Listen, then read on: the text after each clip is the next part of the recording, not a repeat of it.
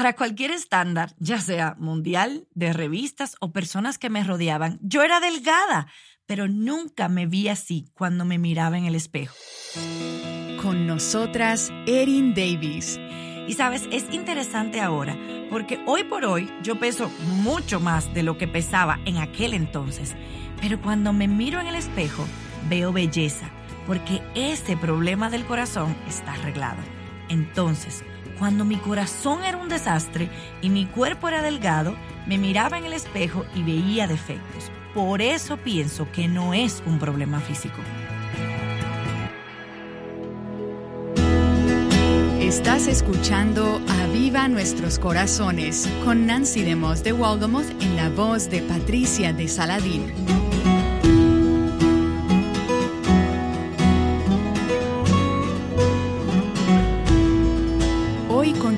En la serie titulada Graffiti.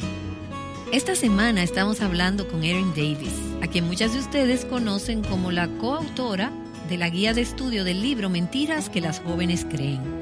Erin Davis ha sido una amiga y colega en el ministerio por muchos años y ella es también una de las escritoras que puedes encontrar en los blogs en nuestra página avivanuestroscorazones.com.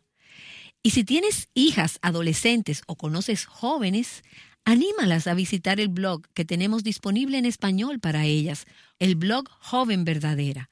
Erin, bienvenida a Viva Nuestros Corazones una vez más y gracias por acompañarnos en el día de hoy. Gracias por invitarme. Una de las cosas que hablamos en el último programa fue acerca de la obsesión que tiene nuestra cultura con la belleza. Y para la mayoría de nosotras como mujeres, cuando hablamos de belleza, queremos decir cuerpo, y esto incluye forma, imagen, peso. Y esto nos remontó a tu infancia. Dijiste que para el tiempo en que estabas en secundaria, el peso era algo importante para ti. Era una frustración y un enfoque en tu vida. Cuéntanos de esos años en la escuela. ¿Cómo fueron para ti? Bueno, la secundaria es una época difícil para la mayoría de las chicas. Y sí, que lo fue realmente para mí. Creo que es ahí donde por primera vez empiezas a jugar el juego de la comparación. Comienzas a mirar a las demás chicas que te rodean y a decir, yo no tengo eso, yo no me veo así, yo no tengo esa habilidad, esa ropa o, o ese atributo físico. Nunca se gana en el juego de la comparación. Pero todas jugamos, ¿no es verdad? Claro, así es, todas lo jugamos. Aún las que crees que son las más hermosas y las más talentosas, ellas también lo juegan. Así es, y para mí esa fue una lección muy grande que aprendí luego en la universidad. Mi compañera de habitación parecía una modelo de portada de revista, sin exagerar. Abdomen plano, brazos tonificados, cabello largo y ondulado, piel lisa, sin un defecto. Lo curioso es que ella luchaba con su belleza y su valor tanto como yo. Ese fue el inicio de algo como una luz, como un bombillo, en el que me comenzaba a dar cuenta que este asunto no era tan físico como yo creía. Es decir, existieron algunos indicadores a lo largo de mi vida donde definí lo que me daba valor. A veces era basado en lo que las personas decían de mí, otras veces era por lo que yo pensaba que decían de mí, o también por la forma en la que percibía que alguien me veía. Y puedes pensar en un ejemplo en tus años de adolescente o en alguna etiqueta que alguien te puso o que pensaste que te pusieron. ¿Cómo esto afectó tu forma de pensar y de actuar? Mm, bueno, el perfeccionismo es una etiqueta que he usado desde que tengo memoria. Pensé que como era buen estudiante, atleta y líder y las personas alentaban eso en mí, tenía que ser perfecta en todas esas cosas todo el tiempo. No tenía la libertad de fallar, porque si no, defraudaría a todos a mi alrededor. Ahora, con esa perspectiva a mi favor, me di cuenta que ellos tal vez eran indiferentes si fallaba o tenía éxito. En realidad, no les importaba tanto como yo pensaba. Tal vez solo afirmaban mis talentos o habilidades sin pensar, más te vale que permanezcas así, Erin, esa es quien tú eres. Pero eso era lo que yo escuchaba. Entre más me hacían cumplidos en algo en que era buena o excepcional, llena ese espacio en blanco, pon lo que quieras, más me cargaba ese sentimiento de que nunca debía fallar en esa área. Simplemente entendí mal lo que me decían. Quizás solo me daban cumplidos, pero yo entendía que decían, no tienes libertad alguna de fallar. Y eso se había convertido en un monstruo grande y feo en mi vida. ¿Y cómo se aplicó eso en tu vida en cuanto a los asuntos de la belleza y del cuerpo? Bueno, simplemente sentía la necesidad de ser bella y perfecta. ¿Y qué significaba eso para ti? ¿Cómo tú definías lo que era perfecto? Para mí significaba ser delgada, es decir, no había nada más. Lo importante era que debía ser muy, muy delgada.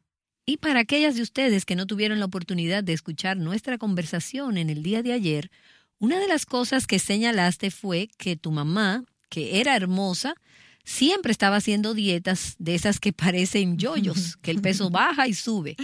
Y tu papá, que no era creyente, era rápido en señalar a mujeres hermosas que estaban en los avisos publicitarios o que le pasaban caminando y, que siempre eran delgadas. Y de ahí fue de donde obtuviste ese mensaje de que hermosa quiere decir delgada. Así es, y podía decir en voz alta, delgadez es igual a belleza y nunca estarás demasiado delgada. Realmente yo creía eso, que no había cosa alguna como estar muy delgada y que no podía ser ni rellenita, ni pesada, ni gordita o tener sobrepeso y ser hermosa al mismo tiempo. A veces yo tomaba decisiones que no eran saludables. Mis elecciones alimenticias eran muy radicales porque mi propósito era ser delgada y solo eso, sin prestarle mucha atención a la contextura de mi cuerpo. Para mí, el peso que se suponía era el adecuado no era suficiente. Pensaba que mientras más delgada, más hermosa y llegar a eso es muy peligroso. Porque tú pensabas que no eras delgada. Por supuesto, nunca me sentí delgada. Y cuando miro hacia atrás, en realidad era muy, muy delgada en los momentos en que la lucha fue más intensa. Para cualquier estándar, ya sea mundial, de revistas o personas que me rodeaban, yo era delgada, pero nunca me vi así cuando me miraba en el espejo. Y sabes, es interesante ahora porque hoy por hoy yo peso mucho más de lo que pesaba en aquel entonces, pero cuando me miro en el espejo veo belleza porque ese problema del corazón está arreglado. Entonces, cuando mi corazón era un desastre y mi cuerpo era delgado, me miraba en el espejo y veía defectos. Por eso pienso que no es un problema físico. Y aún así, cuando tu peso no estaba donde querías, cuando no te sentías delgada, tomaste medidas extremas para llegar a lo que pensabas que era delgada y hermosa. Y te voy a preguntar cuáles eran algunas de esas medidas que tomaste, porque sé que seguramente hay muchas mujeres escuchando y puede ser que alguna de estas mujeres o de sus hijas estén tomando medidas similares. Y quiero que las ayudemos a conectar los puntos aquí, para que ellas sepan ¿Por qué esto es una lucha real en las vidas de las mujeres? Tú realmente luchaste con desórdenes alimenticios. Sí, lo hice. La comida era la piedra angular de mis pensamientos en aquel entonces. Pensaba en todo lo que comía. Pensaba en cómo afectaría mi cuerpo. Algunas veces eso significaba que iba, me comía una bolsa completa de papitas fritas, pero luego me sentía culpable. Entonces, otras veces eso significaba comer poco o no comer nada durante un día entero. El péndulo se balanceaba de un lado a otro, de un lado a otro conmigo. A veces me era casi imposible controlar mi apetito hacia ciertas comidas y a veces no hacía nada más que beber agua durante días. Me veía en el espejo o me ponía alguna ropa y me sentía que no se me veía bien. Eso me hacía entrar en pánico y dramáticamente alterar mis hábitos alimenticios por un tiempo. Durante esa época usaba la comida como recompensa. Sentía que si lo había hecho bien, entonces merecía algún tipo de comida y así la usaba como recompensa. También perdí mucho peso porque era adicta al ejercicio. Estaba en la universidad viviendo con otro grupo de chicas y en realidad nadie prestaba mucha atención a lo que comían o no comían las demás. Quiero aclarar que todo eso eran manifestaciones físicas de lo que realmente pasaba en mi corazón. Yo era un desastre. Conocía al Señor, era cristiana, pero no estaba arraigada en su palabra y claramente no creía lo que su palabra decía sobre mí. Por eso mi corazón estaba hecho un caos, mi espíritu era desordenado, lo que me llevaba también a que me comiera una nevera llena de helado, pero solo pasaba en el exterior. Realmente el problema estaba en mi corazón. Y me imagino llevaste esos problemas a tu matrimonio, porque no simplemente desaparecieron. Así es, me casé con un hombre cristiano, con el amor de mi vida. Estaba tan emocionada. El cual añado que en ese momento era pastor de jóvenes. Sí, pastor de jóvenes. Estaba tan emocionada de ser su esposa. Nos mudamos a una hermosa y pequeña comunidad donde comenzamos a servir en el ministerio a tiempo completo. Allí invertí todo mi tiempo y energía con las adolescentes, hablándoles sobre su valor e importancia. Sin embargo, casi todos los días me sentaba en el piso de mi closet y lloraba a más no poder por mi peso y por los sentimientos que venían a mi mente y me decía que yo no valía nada. Mi desorden alimenticio me persiguió hasta el matrimonio. Me atragantaba con la comida, me purgaba, lloraba por la vergüenza y culpa que sentía. Mi esposo Jason no había vivido conmigo antes de casarnos. De hecho, no habíamos vivido en la misma ciudad durante los tres años antes de casarnos. Por esta razón, él no tenía ni idea que mis problemas alimenticios estaban al límite. Él comenzó a hablarme del tema eh, al darse cuenta de lo que comía. Así que empecé a comer saludable y a ser regular con mis comidas. De repente me enfrenté con el hecho de que el problema estaba en mi corazón. Nunca fue sobre la comida, porque aunque el tema de la comida se solucionó porque alguien estaba observando lo que comía, los sentimientos de inutilidad y ansiedad permanecían ahí, justo enfrente de mí. Sabía que el asunto estaba en mi corazón y que a pesar de lo difícil debía enfrentarlo en las fuerzas de Dios, y sí que fue difícil. Y quiero hablar sobre cómo batallaste con eso, pero permíteme primero dar un poco hacia atrás e identificar lo que compartiste y lo que creo que es verdad para muchas, muchas mujeres. Todo este asunto de la obsesión hacia la comida, la belleza, la delgadez, nos pone ataduras, crea una prisión y te acostumbras a estar en esa prisión como si fuera algo de lo que no pudieras salir. Absolutamente. Y quiero aclarar que nadie sabía eso. Era una joven con energía, sirviendo en el ministerio, sirviendo al Señor. Al verme desde el exterior pensaba que todo estaba bien, pero no era así, pues mi medicamento era la comida como cristiana, no estaba bien para mí medicarme de alguna otra forma. Tampoco podía acudir a ninguna de las otras opciones que los demás acudían, pero sí podía calmarme con comida. Y veo que esto es muy frecuente. Los desórdenes alimenticios son frecuentes y van en aumento. Esto no solo significa tomar malas decisiones alimenticias, significa que estás usando la comida de una forma en la cual nunca fue destinada a ser usada. La estás usando para calmarte, para hacerte feliz o como una herramienta social. La estás usando de todas las formas, excepto para nutrirte y se ha vuelto un patrón de desorden en tu vida. La estás usando para sentirte mejor contigo misma, tu circunstancia, y esto es tan frecuente. Erin, y cuando tú por fin empezaste a observar tu corazón, ¿qué fue lo que viste? Bueno, curiosamente mi corazón y mi dolor no eran suficientes para motivarme a hacer algo al respecto con este problema. Yo tenía un grupo de jovencitas encantadoras a las que le ministraba en mi comunidad y en la iglesia y las veía ser tragadas completas debido a estos problemas de identidad, belleza y valor. Tenía un grupo pequeño de jóvenes a las que les enseñaba un estudio bíblico. Y en una ocasión, cuando terminamos un estudio, les pregunté, ¿qué les gustaría que estudiemos? Y Megan, que era la niña de mis ojos, dijo, me gustaría saber cómo sentirme mejor sobre mi cuerpo. Al instante respondí, hablaremos de cualquier cosa menos de eso. Pero ella lloraba y yo sabía que su dolor era real.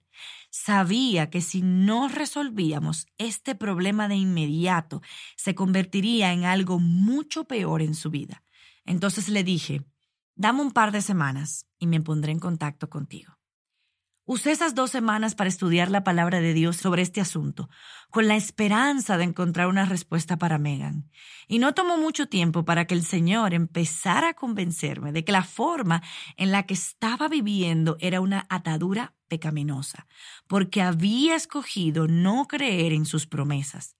El Señor me convenció de que no estaba siendo genuina, porque estaba ministrando a otras a todas estas jóvenes y reconociendo el poder de ese problema en sus vidas, pero sintiendo que yo sí podía mantener el problema dentro de mi corazón y dejarlo ahí.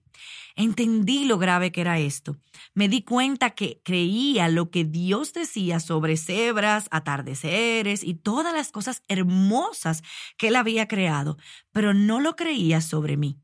Me di cuenta por primera vez en mi vida que estaba atada y que esto estaba afectando mi matrimonio y mi deseo de ministrar de forma efectiva. Entonces solo dije, ok, lo voy a hacer, voy a enfrentar esto. Entonces me sumergí en la palabra y tomé todo lo que encontré. Este fue el primer graffiti.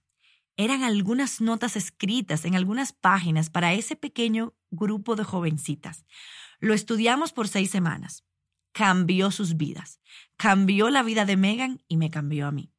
No tengo suficientes palabras para describirlo porque es verdaderamente liberador cuando las mujeres se dan cuenta que están encadenadas con ese problema, pero que la palabra de Dios es la clave para apartarse de todo esto. Así es. Y háblanos un poco de esa progresión a la que te llevó el Señor a través de esas semanas. ¿Cuáles fueron algunas de las primeras verdades que empezaron a brillar en la oscuridad de tu corazón? Y asumo que habías creído esas mentiras. Entonces, ¿cuáles fueron algunas de esas mentiras y cómo Dios empezó ese proceso para hacerte libre? Pienso que, que, la mayor mentira que creí fue esa de la perfección, que aún para Dios tenía que ser perfecta para ganar su favor. Esto incluía la forma en que me comportaba. El mejor ejemplo que puedo dar es que cuando me sentaba a ver televisión, yo mantenía la escoba en una mano y el control remoto en la otra. Y de esa forma, si alguien venía, apagaba la televisión, saltaba y actuaba como si estaba barriendo, porque me sentía como si no tenía la libertad de relajarme. Lo sé, es una historia graciosa, pero en la raíz de ella estaba atada, seriamente atada. Fui entonces a pasajes como primero de Samuel, la historia de David ungido rey, en la que su padre Isaí no tiene en realidad un alto concepto de David como para mandar a llamarlo de los campos. Sin embargo, hay un verso en esa historia donde dice, el Señor no mira las cosas que los hombres miran.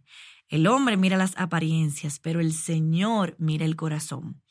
Ese fue probablemente el primer indicio de que mi problema estaba en mi corazón.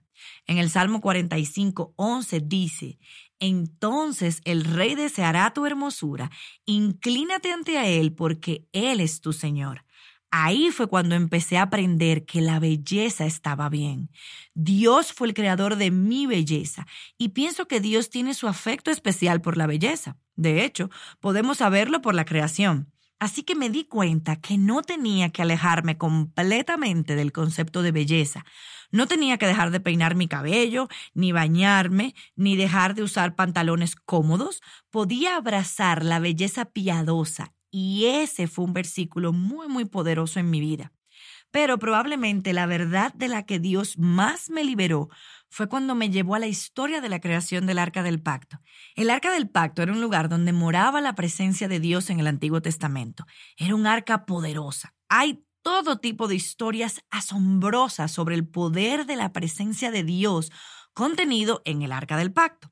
En la palabra encontramos dos párrafos dedicados a la descripción del arca, donde nos dice de cuántos codos por cuántos codos debía ser, que debía ser cubierta con oro puro por dentro y por fuera, y que la parte de arriba llevaría dos querubines dándose la cara uno al otro, con alas sobre sus cabezas. ¿Por qué? Porque están protegiendo algo precioso en el arca del pacto. ¿Y qué es? La presencia de Dios. Pero nos vamos al Nuevo Testamento y ¿dónde está la presencia de Dios? Está en mí, está en ti, está en las jovencitas. Él sabe cuántos codos por codos yo soy. Algo con lo que suelo bromear es que desearía unos codos menos. Pero Él me diseñó con mis codos, es decir, mi tamaño y dimensiones. Me cubrió con cosas buenas, así como oro puro del arca del pacto. Sabemos que en los salmos Él dice que Él mandará sus ángeles sobre nosotros, así como el arca del pacto protegiendo su presencia, Él está protegiendo su presencia en mí. Ahora, ¿todavía lucho? Sí. ¿Hay días donde no quiero hacer lo que yo tengo que hacer? Sí. Pero esas cosas se ven insignificantes al reconocer la verdad que me dice que soy la nueva morada y habitación del Altísimo. Él ahora vive en mí y me ha creado con un propósito, así como creó el arca del pacto. Es más, no olvidaré la primera vez que conecté todos estos puntos. Solo dije, aleluya en ese instante en la sala de mi casa porque esa era una verdad tan poderosa simplemente hizo que las cosas del mundo se volvieran extrañamente vanas para mí. Eso fue todo lo que hizo y me di cuenta que aquellas cosas en las que estaba envuelta eran pequeñas e insignificantes. Lo que sucedió fue que empezaste a tener una perspectiva diferente en cuanto a lo que consideramos defectos los cuales todas tenemos, esas cosas que desearíamos que fueran diferentes. Dios nos ha hecho diferentes los unos de los otros.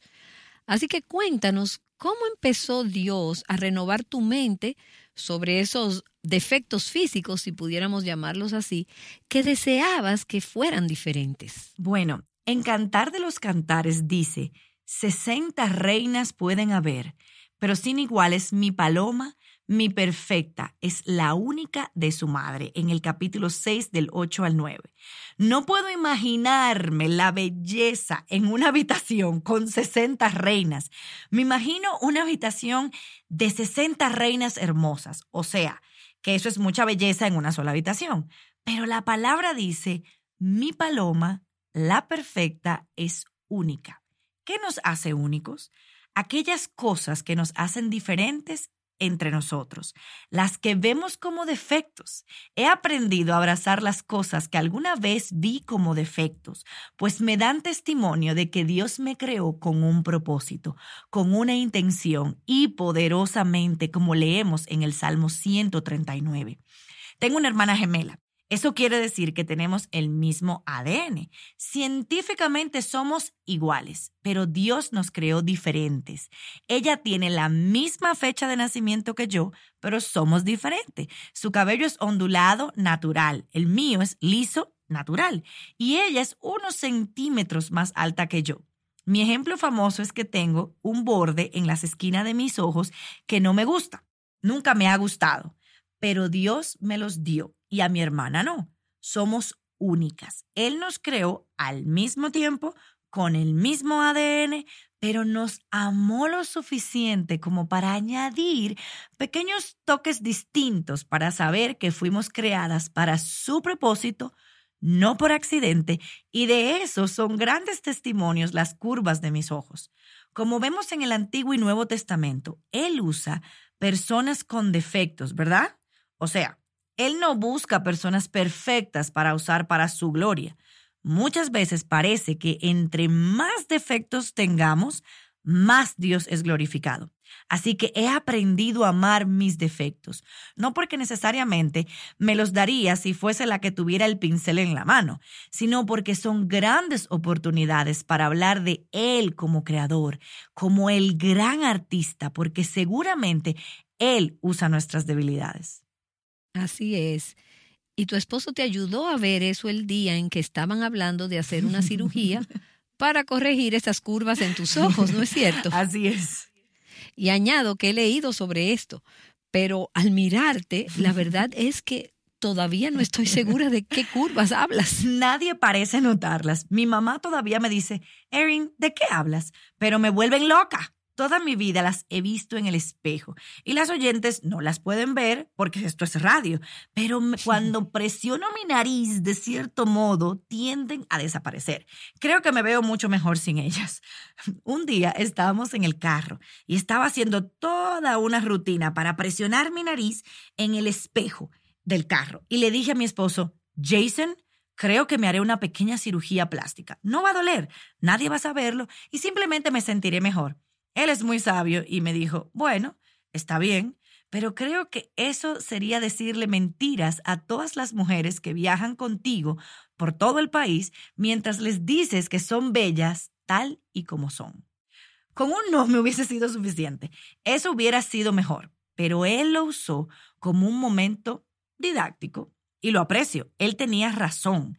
Estaba haciendo una montaña de una pequeña loma. Ahora, Hablo sobre mis curvas todo el tiempo y son un gran ejemplo del trabajo restaurador que Dios ha hecho en mí. Debo admitir que me gustan un poco más ahora. Sé que Dios me las dio como una huella digital especial cuando me creaba y todas nosotras tenemos una. Es interesante, nuestra sociedad valora la semejanza y todas debemos lucir igual. Todas aspiramos a las mismas cosas, pero esos no son los valores de la palabra de Dios, lo cual es genial, porque la semejanza ni siquiera es posible. Así es, y Erin, mientras me siento aquí, estoy mirándote y pensando, eres una hermosa joven. En verdad lo eres, eres hermosa físicamente, pero es tu espíritu fuerte el que brilla e irradia. Y te conozco desde hace años y he visto ese patrón de crecimiento. Y estoy tan agradecida de que Dios te ha hecho libre para disfrutar y experimentar el propósito que Él tiene para ti. Y estoy agradecida por la manera en que Él te está usando a través de este libro de graffiti, que todavía solo está disponible en inglés. Y cómo te está usando tanto en Revive Our Hearts como en Aviva Nuestros Corazones. Usas tu vida como un mensaje para influenciar a esas jóvenes, para que ellas aprendan a apreciar y abrazar la perspectiva de Dios acerca de su belleza. Erin, gracias por acompañarnos en Aviva Nuestros Corazones en el día de hoy. Y cuando regresemos en nuestro próximo programa, quisiera que retomemos el tema y profundicemos un poco más sobre algunas de las cosas que Dios ha estado mostrándote.